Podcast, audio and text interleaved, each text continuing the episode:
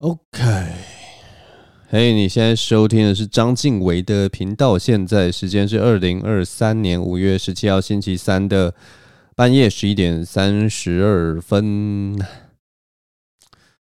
我刚刚在看 Twitter，对，我有用 Twitter 这个东西。Twitter 在台湾使用的人应该非常少吧，相当少。我觉得它是一个蛮不一样的一个社群媒体啦。我多半呢、一般都是用，就跟大家很多人一样啊，就用 Facebook 嘛，然后后来就开始用 IG 嘛。那 Facebook 主要我觉得对我来讲比较有用的东西，就是我可以看到一些比较长的文章，有一些老的评论人，就算讲人家老的，就中年的，或者是我们这一代的，大概三四十岁、四五十岁的中年男子，会在 Facebook 发一些就是长的评论文啊。呃，这些东西就是其实有的时候是有一点增广见闻吧，然后刺激一些思考，所以其实蛮不错的。那 IG 呢，因为就是主要就是发了很多图啊，发了很多短影片呐，所以它比较像是一个无脑的娱乐吧。那个叫什么 I Candy 啊，就是你眼睛看了就会觉得哎很开心很开心，所以用用 IG 其实算是一种很开心的一个体验。那 Facebook 比较是。呃，我会看一些比较刺激思考的东西，当然还是他那个 Facebook 上面最最早还是有一些什么图文作家、插画家什么的，会把那个呃很白烂的东西，然后配图这样发出来，其实也是还蛮好笑的，对啊。那我主要是用这两个，那 Twitter 比较像是我跟欧美跟日本。比较大的呃连结吧，就是利用这个 Twitter 这个社群媒体去看一些国外的消息或者国外的新闻，其实还蛮方便的。主要还是日本跟欧美啦，日本好像 Twitter 的使用率也蛮高的。那它界面其实我蛮喜欢的，我就觉得奇怪，为什么台湾这种短的文字的 comment 评论为什么这么的不盛行？我就觉得蛮有趣的，大家都不知道是在哪里做这些事情。但总之呢，我就在用 Twitter。我觉得，我觉得不同的社群媒体其实蛮特别的啊。稍微跟大家分享一下我的看法，就是，呃，如果你学学了学习使用另一种社群媒体，然后你开始在里面就是呃去探索的话，一开始一定就是找一些你认识的名人啊或者什么，然后去追踪啊，然后接下来那个演算法就会推给你更多你可能有兴趣的东西，然后不知不觉就会形成一个什么资讯网或什么的。然后我觉得那个过程呢、啊，真的是很像进入一个异世界的感觉，就有点像你在打一个 RPG 的游戏，然后你就被丢进一个中古世纪的世界里面，然后你在里面探索，然后就会不知道怎么办的去跟路人说话或什么，然后你就开始去探索说，哦，武器店是在这边，防具店是在这边，然后这边有住宿，然后哪边可以怎样，哪边可以怎样。然后就一点一滴去探索，我觉得那个过程真的蛮妙的，而且我很喜欢每一个不同社群媒体所营造出来的那个形塑出来的那个世界观，或者是整体环境的感觉，蛮有趣的啊。我觉得不知道是怎么样，但是就是觉得不学习不同的社群媒体都蛮有趣，所以我蛮鼓励大家就是都可以去试试看，不需要太排斥。就例如说。呃，我我发现有些人可能就会觉得啊，TikTok 那个东西就是太蠢了，都是一些短影音，我对那个一点兴趣都没有。但我觉得，如果说你无聊啦，如果真的无聊的话，你可以去就是把它下载下来，然后看看。然后你反正如果真的没兴趣，你就把它删掉嘛。没有差值，就是有点像了解一下一个新的世界，蛮有趣的。那我之前就是稍早在看这个 Twitter 的时候，看到一个很有趣的一个片段哈。那个片段是是先给大家一个背景知识，就是不知道大家知不知道之前那个英国王室新的那个国王登基了，就是我们的这个查尔斯三世啊，他登基了。因为我们的英女王好像应该去年过世吧。那反正我看到的那个片段是一个喜剧演员叫 Tom Segura，他去爱尔兰表演。那我不知道大家知不知道，反正爱尔兰跟英国王室一直有一个很复杂还有冲突的一个关系，就是他们的人民基本上很讨厌英国王室，然后他们一直想要寻求独立啦。嗯，总之就是他们的历史没有那么的顺，然后有一些战乱啊或者什么。如果要比喻的话，我也不知道我能不能这样乱比喻？但是反正总之就是爱尔兰的人民非常讨厌英国王室，然后觉得他们就是如果你骂他们，他们会觉得很爽这样子。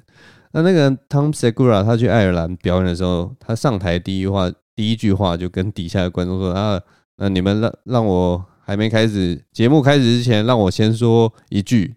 然后 Tom Segura 就直接说 “fuck the king”。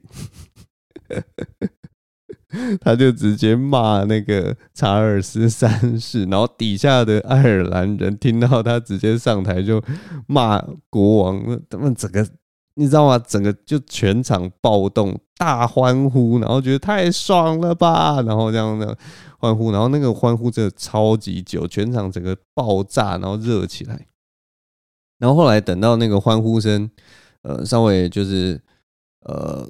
结束之后呢，那个 Tom Segura 接下来下一句就是：“哎、我们到底有多幼稚啊？我们是七岁是不是？”然后底下人就爆笑这样子。反正喜剧也很好笑。你一开始，你你会马上就掌握住那个观众想听什么，然后他果然第一秒钟就让整个观众就热起来，然后下一秒钟再吐槽他们，就说：“啊，你们怎么那么幼稚啊？我们也太幼稚了吧？”这样就是有点打破那个。那个幻觉，然后跟跟大家玩在一起，我觉得好厉害，就两句话而已，一句话让你那个笼络人心，然后另一句话开始就是 tell the jokes，就是你开始就讲笑话，两句话，我觉得职业的大部分很厉害的演员应该都能够具备这样子的能力啊。其实我已经很长时间都可以看到，例如说那个什么，呃，贺龙啊，或伯恩啊，或 Jim 啊，他们。第一句上台，你就知道，就是第一句话，他们就会笼络人心。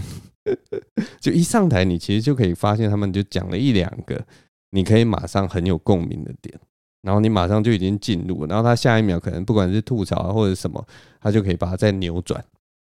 其实它算是一个蛮基本功的一件事情啊，有点像是你要一上去你就知道，你要了解你的观众，然后了解你的观众在想什么，在看什么，所以呃。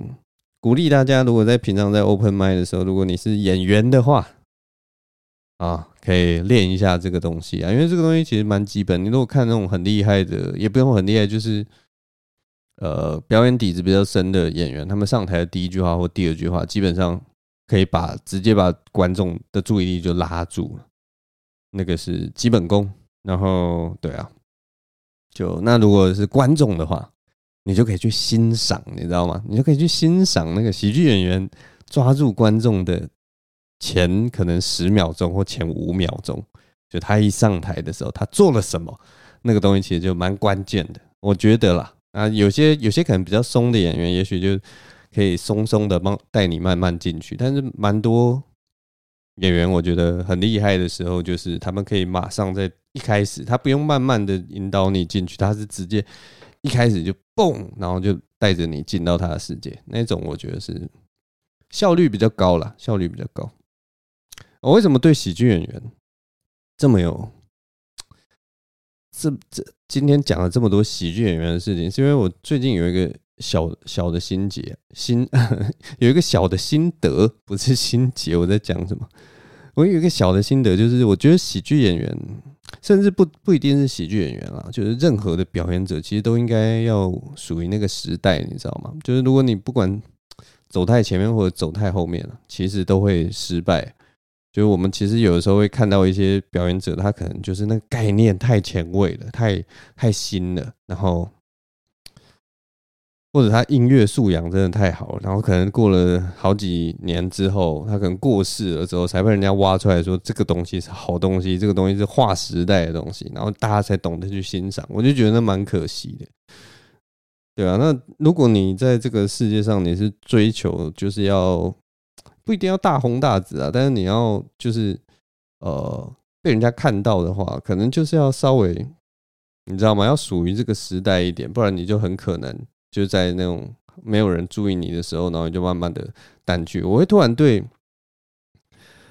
喜剧演员有这样子的感触，是因为我就是最近又在看那个什么，之前有推荐大家的那个什么鸟了了了不起的梅瑟还是麦瑟太太，呃，The Marvelous Mrs. Maisel 吧，好像是这个名字的一个美剧啊。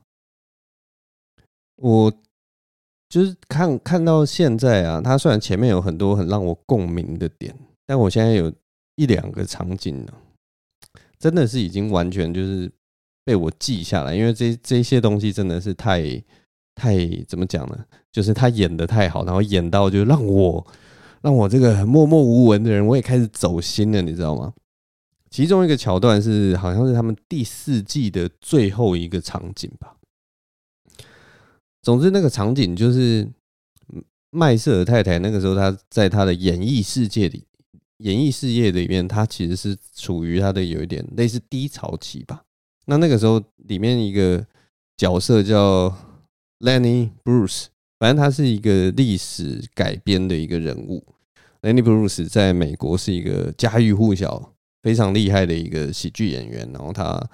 就如果你你去看那个什么百大喜剧排行榜，他是前三名或前五名的人物，就是他可能就呃第一名是什么 George Carlin，第二名什么 Richard Pryor，然后接下来就是 Lenny Bruce，就这样，他是一个那个时候在那个时代非常属于那个时代很很有代表性的一个人物啦。就如果你从以前到现在都没有看过他或认识他的话，至少可以去了解一下这个。他为什么那么厉害？为什么他可以在排名里面排到那么前面？对吧？就可以稍微了解一下。那反正他在那个里面，他就跟那个麦瑟尔太太问一些事情。因为 Lady Bruce 在那那出戏里面，他给麦瑟尔太太一个超棒的机会，那就是为一个什么大咖歌手可以帮他开场，这样帮他暖场。那对他来讲，这是一个绝佳的机会。然后他们在那个对话里面就有在讲说。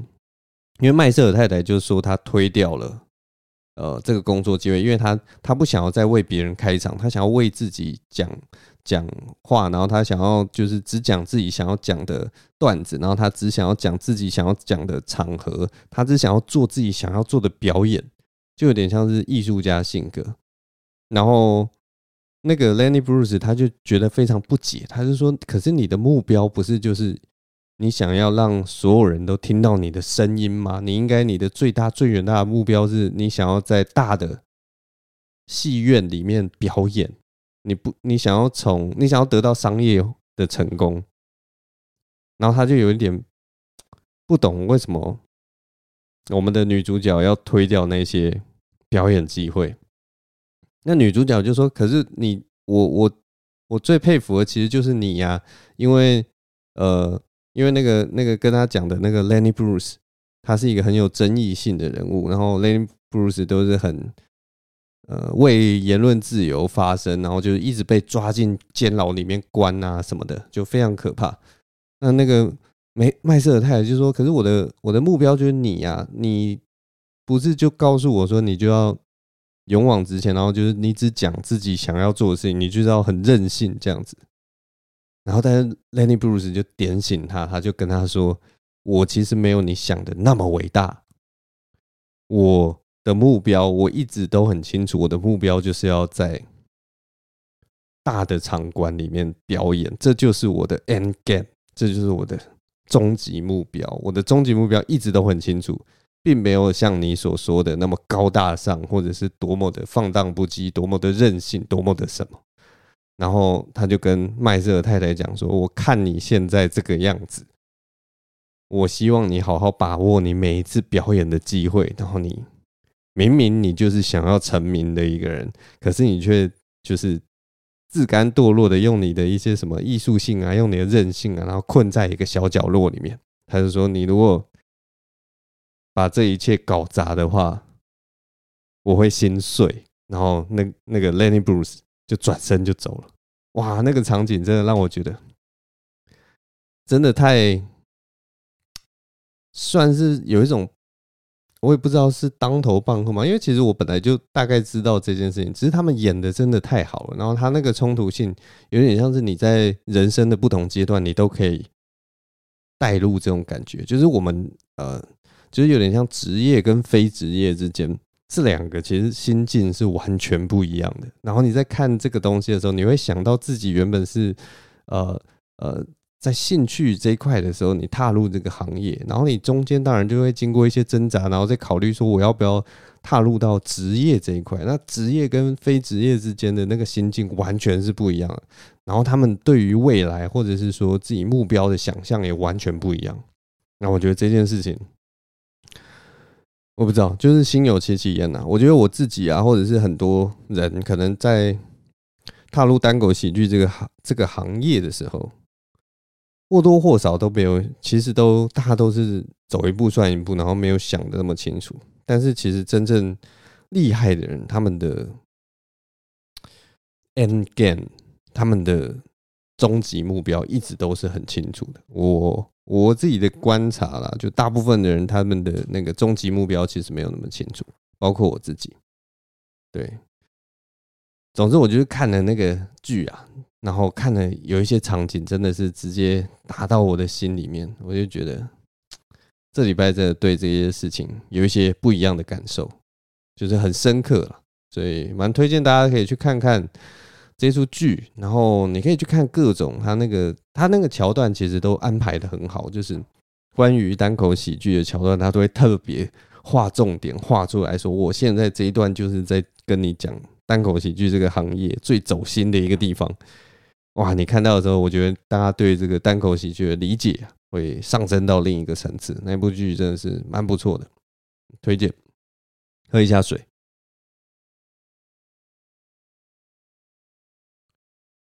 好，接下来来跟大家讲一下上周六的事情。好了，先跟大家交代一下好了，就是呃。我最近啊，每个周六都会跟一个另一个喜剧演员叫刘德楚，然后我们两个最近有在录一个节目哈。那我们采用的方式有点像是这样啦，就是以前我们看了一个呃一本书，里面在讲一个深夜秀的他的那个回忆录还是什么的，反正他就是在讲说他们在拍一个深夜秀的时候，在那个深夜秀正式上上映之前，其实他们有练习过。十几集，然后那十几集就练习完之后，他们就没有上映。那几集，那十几集就大家都有付薪水，然后也有呃用了各式各样的东西，然后都做得很完整的。但是那几集就是都是练习，全部都丢到垃圾桶里面。那我们有点像采用这样的模式，所以我们其实已经连续好几周的周六都一直有来录影，然后都有把那个成品都有做出来，但是都一直没有上架。然后在这过程中，就不断的调整，然后不断的去呃练习我们自己的，不管是呃表演啊，或者是什么，或写稿啊，或什么。然后因为也是因为我们以前主要的经验都是现场喜剧，然后就是现场都会有观众的那种情况。然后我们现在在做的是没有现场观众的东西，所以它势必有一些东西需要去调整啊，就是要适合 YouTube 的节奏，适合每个人在家观看的节奏。所以就我们也抓了一下子。那最近一方面是这个我们练习的时间已经有点太久了，早该早一点。丑媳妇总要见公婆，早该上架了。那另一个就是我们已经成品已经做到一定的样子了啦，所以就是接下来可能就是边做边学吧，或者是看大家的 feedback 怎么样。那这就是我礼拜六在做的事情。那电影为什么要讲礼拜六？就是我们录完这个呃影之后啊，我晚上的时候去看了一个很有趣的一个表演。那那个表演的名称叫做“三流笑话”。三流笑话是为什么叫三流呢？它不是不是不是很烂的意思，他的意思是有三个呃表演非常不一样的新演员哈。他们三个人因为他们风格完全不一样，所以他就叫三个流派。三个流派的笑话，那这三个新演员是品乔、兰恩跟华胥啊。我为什么可以去看这个表演呢？因为大家我不知道大家知不知道啊，就是我其实很少去看别人的 喜剧表演。这说来惭愧啊，但是一般来讲，我去看人家的喜剧表演的时候。因为得到那个娱乐性啊，已经慢慢变得没有那么大，所以我真的很懒得去。那我这次为什么会去呢？我这次会去，主要呢也是因为这个 有拿到免费的票，是那个这档戏的那个那个制作人是一个叫 Gino 的喜剧演员哦。Gino 他就是，如果你之前有在听我的节目，应该就曾经有出现这个名字，然后你可能没有很在意，因为他是一个超级不重要的名字，然后非常小咖。但你好像有听过一个东西叫 Gino，然后记得我在这个节目上面好像也不知道他是到底是谁这样子。反正他应该是这个四楼的这个负责人啊，还是是负责人吗？还是统筹人，还是什么？反正他就是四楼喜剧的一个一个角色了。那他这次有做这场戏，那你要说我跟他熟吗？我也不知道哎、但我其实我认识他之后，我心里都一直在想，我认识这个人到底在我的人生中有什么样的好处？到底有什么样的帮助？他能够在我的喜剧生涯之中能够带来多少的？呃，我不知道能促进我成长吗？能帮助我就克服任何难关吗？我其实一直心里都有这样子的疑问。但是你知道吗？这一次这个，这次这个事件之后啊，我这个他完全就是打消了我这些疑虑啊，因为他送我了这个三流笑话免费的票啊，我就忽然觉得哦，这个认识这个 Gino 啊，真的是太好了。啊，有这个免费的表演的票可以拿，可以进去看这个表演的话，那真的是太棒了。这个认识 Gino 就是有这样的好处，你知道吗？我知道这个这个，其实在这个喜剧圈，小小的喜剧圈啊，有很多人都不喜欢 Gino，你知道吗？我真的我听过很多 Gino 的坏话。那我在这边真的要跟奉劝大家，就是 Gino 真的是一个大好人呐，大家不要讨厌他了。我这个他。愿意给我票，你知道吗？所以，所以我不得不就是觉得他就是人是一个很好的人，大家不要这样欺负他。但也是有很认真在做事嘛，然后很认真在送我票嘛，对不对？这么认真送我票的人，怎么会是坏人呢？你们说是不是？总之，大家不要讨厌 Gino。然后，哎，如果不认识 Gino 的人，反正你们总有一天会看到他。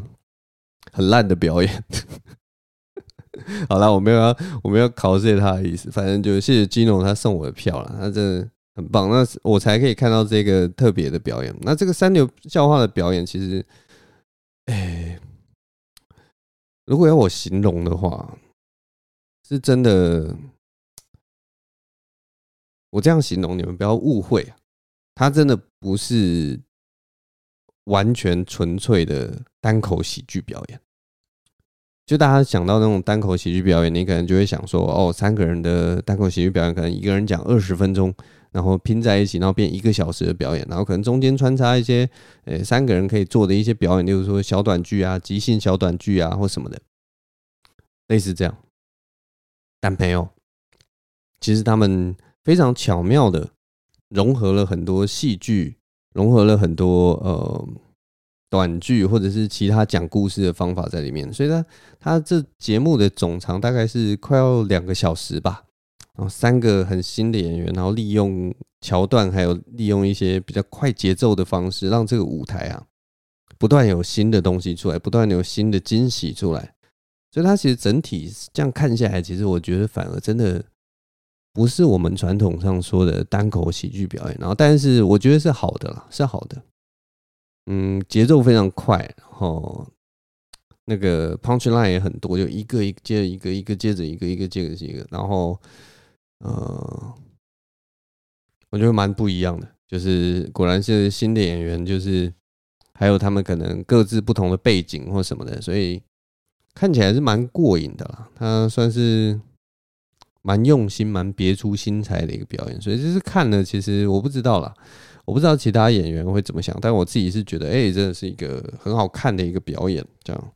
所以如果未来啊，大家呃有机会可以看到他们三个表演的话，我都可以建议，就是大家都可以去看看。那呃，就这三个演员就是品乔、兰恩跟华胥啊，那很期待他们未来的发展或什么的。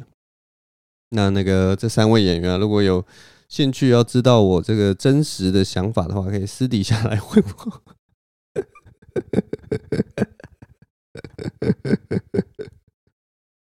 天哪，这样听起来真的超坏！就是啊，什么？静伟，你刚刚前面讲的那些都是假的吗？没有啦，不是假的，就真的觉得还蛮不错的，对，真的很好看的一个表演了。大概就这样，我喝一下水。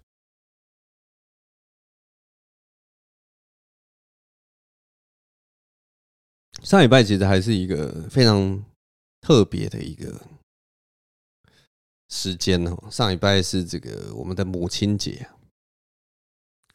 母亲节，Mother's Day。母亲节，我觉得不知道有每每年我我们家过母亲，其实没有什么在过母亲母亲节啊。我们家其实母亲节如果要过，通常都是吃个饭呐或什么，然后我可能包个红包就结束，因为。我妈其实蛮特别的，就是我不知道之前有没有讲过，我妈是那种她最喜欢的东西是红包，你知道吗？你送她任何东西，你不如送她一个红包，她最开心。当然啦，如果你送个什么花啊什么，或者是送个什么小小饼干或什么吃的，他应该也会很开心啊。但就是后来讨论到后来，就发现，哎，好像给钱最干脆，他希望他可以把这个钱，就是。拿去变成他喜欢的样子，好像这样最实际啊。因为其实我有的时候自己也会想说，哎，我生日的时候是 是不是别人不要送我礼物，别人包红包给我，搞不好还比较实际什么的。但有时候也会觉得说，哦，如果人家猜到你的心思，猜到你想要什么，然后买一个很实用的东西给你，你其实的的确也会比收到钱还开心呐，大概是这样。但是我我妈是真的还蛮喜欢看到红包的，所以。每年母亲节，其实我们就是吃个饭，然后我可能包个红包给我妈这样子。嗯、呃，这就是我们的母亲节，非常的简单，非常的没有什么特别的。然后其实我觉得，呃，时间一久了，我觉得多多少少大家可能会忽略那个怎么讲呢？就真正感恩的心，你知道吗？就是。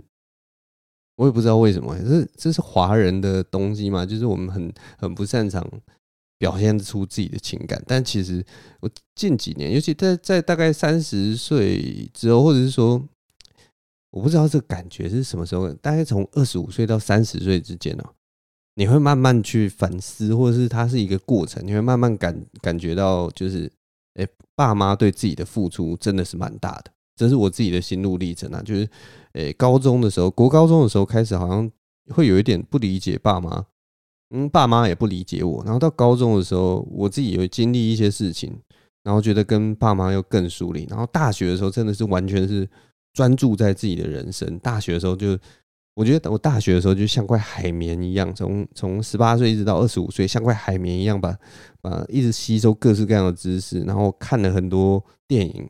听了很多音乐，看了很多文学，然后呃学了很多东西。那段时间就是一个跳跃性的成长，然后读了很多思想，读了很多哲学，然后进行各种批判，还有社会一些事情跟我搞在一起，然后呃人际关系什么，反正各式各样的东西。大学时代一直到二十五岁都是一个非常密集的时间。然后后来当然就是出社会工作嘛，还有当兵嘛，然后去读研究所，然后还有一直工作嘛，然后糊里糊涂，冲冲冲冲冲，一直到现在。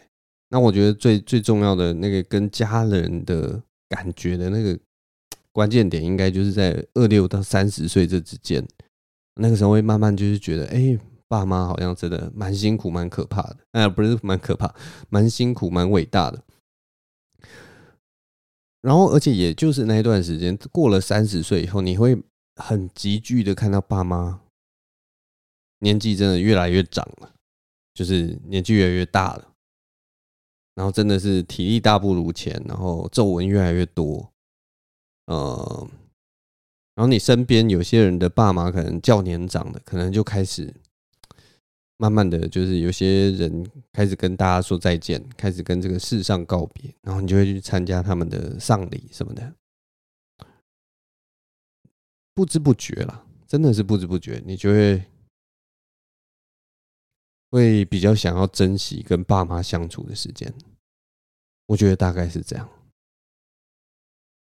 所以今年母亲节，我们还是没有特别的过。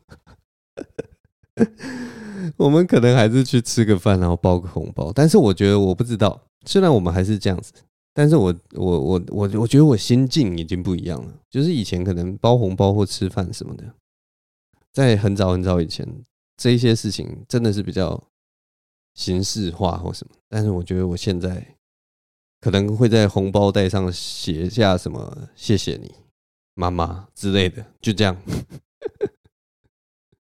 我觉得，但但但总之就是。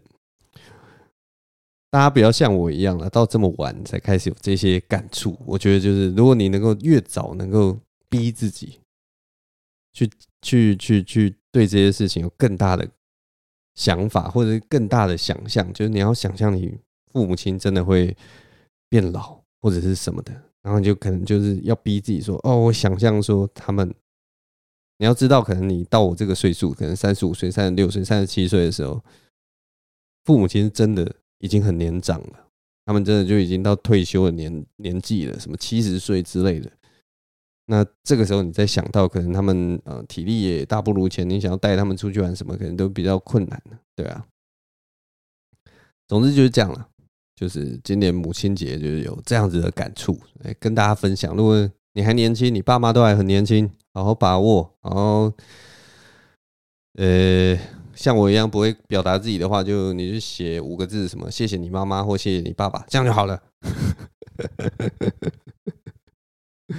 我们就是铁铮铮的汉子，不知道怎么样表达自己，就是用一种很机器人的姿态，哈哈哈，谢啦妈，谢啦爸，大概就是这样。总之就这样了，对啊，那。除了母亲很伟大之外呢，我今年母亲节还有另一个想法，就是我觉得便利超商店员也很伟大。我因为我今年母亲节的时候，我就在想，母亲要感谢母亲，我们有一个母亲节嘛，就可以感谢她。然后我就想说，我们这个社会上是不是有什么东西是没有一个他的节日，可是他又很伟大的？那我左思右想，我就觉得。便利超商店员很伟大，应该要有个便利超商店员节，你知道吗？然后那个时候可能大家就是那一天特别都可以，每个人都要对你的便利超商店员，例如说竖一个大拇指，说啊，你辛苦了，谢谢你这一年，明年继续指教。就可能五个字给他，谢谢你，超商店员。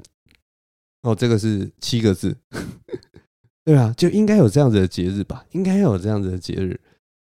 他应该也是一个很伟大的存在吧？我，我我不知道大家多常去便利超商，但是像我的话，我我我的账单都是便利超商店员在帮我刷的。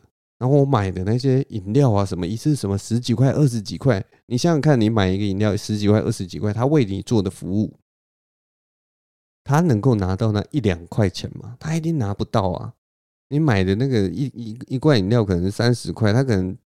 拿到你那一罐饮料三十块，他可能只拿到里面零点一块钱，非常微薄的钱。可是他为你做的服务，他呃笑脸迎人的面对你，然后去刷一下你那个，然后谢谢你，然后可能还还什么的，对不对？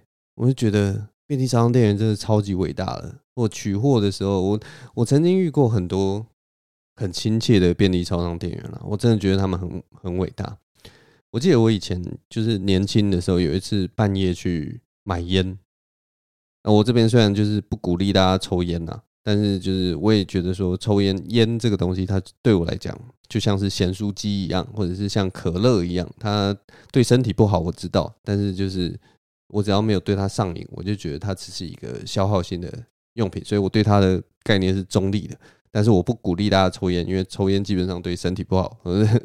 先决条件，先跟大家宣导一下，就我没有在鼓励抽烟啊。但总是我那个时候半夜去买烟，年轻的时候，然后我那个时候忘了买打火机，然后那个时间真的是很晚，好像是两点多吧，然后就没买打火机，然后我就走到外面，然后把把那个烟盒的包装拆一拆，然后真然后真要抽烟的时候才发现，哎呀，没买打火机，然后我就进去，然后就。另外再，再就是问那个店员说：“哎、那个我想再买一个打火机。”然后你知道吗？因为是我忘记带，所以打火机这个东西其实是一个消耗品的东西。然后我其实家里，我那个时候呃家里其实超多打火机的。然后就在想说，其实还蛮浪费的。然后其实我也没说什么，但是那个便便利商店员可能两点多吧，然后那个店里面一个人都没有，然后那个超商店员他居然没有要卖我那个打火机，你知道吗？他就直接跟我说：“你要抽烟啊？我有啊，不用买了。”然后他就拿着他自己的烟，然后走出来跟我一起抽烟。然后我原本你知道吗？当下是有点惊慌的，想说：“哇，这个便利超商店员该不会想要跟我聊天吧？”因为我。没有想要聊天或什么的，我只是想说半夜来抽个烟什么的。而且他就反正我就跟他一起走出去，然后很很有趣，就是他也没有要聊天，所以我们就他就用他那个打火机帮我点了烟，然后帮自己点了烟，然后我们两个人就无声站在那个便利超商外面。然后那天是一个还蛮凉爽的夜，然后我们就各自抽着各自的烟，然后我们中间还隔一段距离，我们不是站在一起哦。然后就这样静静的抽烟，然后我们就一起享受了那个大概两三分钟的时间。抽完之后，他就把烟，就是他抽很快，我们把烟捻熄，然后他就回到店里面。然后你知道，我不知道哎，那个那个是一个蛮浪漫的一个场景，就是他知道我只是想要抽个烟，然后所以他用他的打火机帮我点了烟。就这样，是一个很奇妙的一个小邂逅吗。然后而且最有趣就是他也没有想要跟我闲聊，因为一般人可能会想闲聊，但是他也没有。他可能就是如果要形容的话，他就是那天晚上的我的火之精灵，他就专门来帮我点火的，煽风点火的家伙。这是一个蛮有趣的。人生小片段、小插曲啊，跟你们分享。好了，今天节目大概就先录到这边啊。我也不知道自己在说些什么，总之大概就这样了。好了，今天就到这边，谢谢大家收听，我是张继伟，我们下周同一时间再聊聊，拜拜拜拜。